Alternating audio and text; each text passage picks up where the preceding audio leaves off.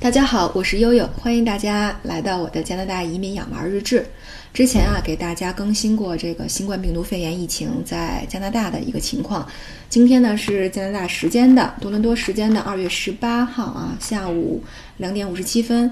呃，那么安大略省又对自己的这个呃新冠病毒疫情的这个监控进行了通报。呃，那目前呢，一共检测了四百二十一例，呃，这个相关的这个啊疑似病例，啊，但是呢。确诊的依然是最早啊，多伦多的两例和伦敦的那一例。那目前呢，伦敦的那个呃西大的女孩已经呃已经治愈了，所以嗯可以在这个节目的啊片头的这个呃图片当中看到啊已经 resolve 一例。那么另外两例，大家看啊是最早的那两例那个老夫妇，哎为什么他们还是 positive 呢？这个就很有意思了啊。虽然说这对夫妇啊。呃，这个老婆呢就没有进过医院，因为是轻症。那么老公呢，在经过医院医治一周以后已经回家了。但是呢，这么长时间过去了，他们两个的核酸检测仍然是阳性，啊，所以大家都很恐慌，说为什么啊？按照加拿大的这个治愈标准，啊，回家了以后依然是阳性。啊，所幸的是他们还在隔离当中啊，什么时候检测为阴性，什么时候才会啊这个完全自由。那么另外呢，之前在呃有一些疑似病例啊，或者有一些接触史的这个病人，呃这个疑似的人员，在呃省和国家的这个检测当中呢，目前已经全都排除了。啊，当然只是核酸检测全都排除了。啊，现在一共是四百多人。呃，但是无论如何呢，总体来说还是看到数据还是让人欣慰的。啊，可是呢，在这个华人的这个微信群里面呢，我们也不是那么的安全。为什么呢？嗯，因为确实这次肺炎疫情除了武汉是一个比较集中的这个案例以外，那么还有一个比较集中的案例就是游轮。啊，大家一定就是特别关注这个钻石公主号这三千多人何去何从？啊，未来在哪儿？现在都看不到希望，看不到曙光。但是呢，就是当时和钻石公主号同期曝光的，我记得还有一艘游轮叫 Western，呃呃 Westerdam，呃对，就是这个 Westerdam，现在引起了轩然大波。本来呢，在这个两千多个乘客加船员啊，本来在上周四的时候，嗯，没有人啊出现这个症状，所以在柬埔寨已经云在柬埔寨已经靠岸，而且呢。这个荷兰美洲航运公司已经给船上所有的乘客安排了免费机票，都把他们送回了家。可是就在第二天，有一位八十三岁的美国乘客确诊了这个这个新冠的这个肺炎啊，test positive，这个检测阳性。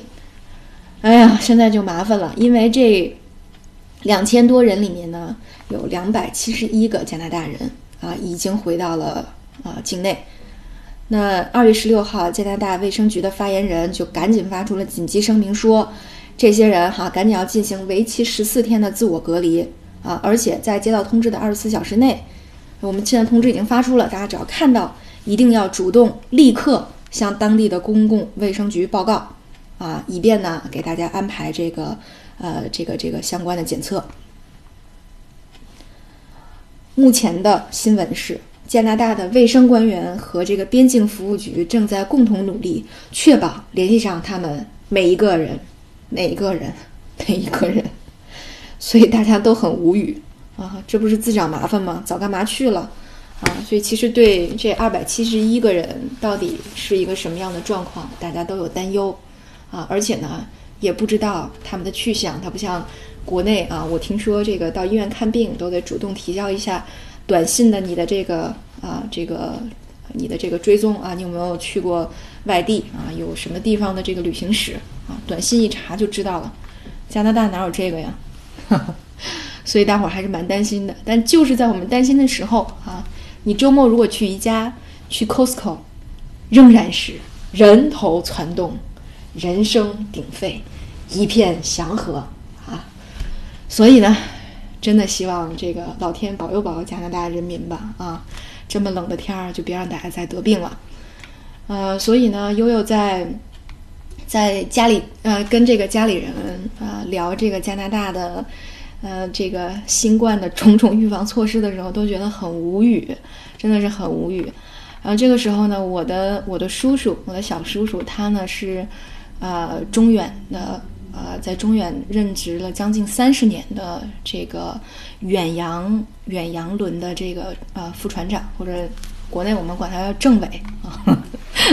对，那么他在呃群里就写了很长的一段话，他说：实际上游轮啊是无论你有没有这个肺炎的疫情啊，有没有新冠肺炎的疫情，其实游轮都是非常危险的事儿。呃，这个你想。首先，游轮动不动就是一个四五千人的一个规模，呃，这个真的是太集中了，这个人口的密度真的是太高了，啊，他说，你看我们当过海员的，嗯，都没有人敢上游轮去玩儿，啊，你像他说我坐我我我跑跑远洋船这么多年，每一次靠港的时候都压力山大，说这个船楼的每层其实对外的走廊呢，至少都有三个门，对吧？这些门都要全部封死，要贴封条，只留主甲板的一个有水手值班的门。一来呢是为了安全，这个安全啊，除了这个财务上的安全以外，呃，远海还要防海盗，对吧？你靠岸也要防海盗。那个第二个就是为了防疫。你像他们这个保安库里呢，呃，无论是这个一些这个轻轻重武器、防弹衣，还是像什么无相对讲机啊、这个望远镜啊。啊，这些设施都是一应俱全的啊，一屋子的器械，啊，这个，而就是这样的万吨轮哈，这样的万吨轮，一个大船其实只有二十几个人的，还有医生，啊，那么卫生防疫和保安都相对容易很多。但是你想，如果是一个几千人的游轮，怎么防疫呀？一旦有什么事儿，怎么防疫呀？所以我叔叔，那我说，那有没有解决方案？那我想出去玩怎么办啊？他说：“那好，那好吧，你就那个让奥斯卡好好学习，将来挣钱买游艇吧。说大船你可千万不要上去玩。哈 好吧，最后这个事儿就变成买游艇了。哎，这这这离我真是太远了。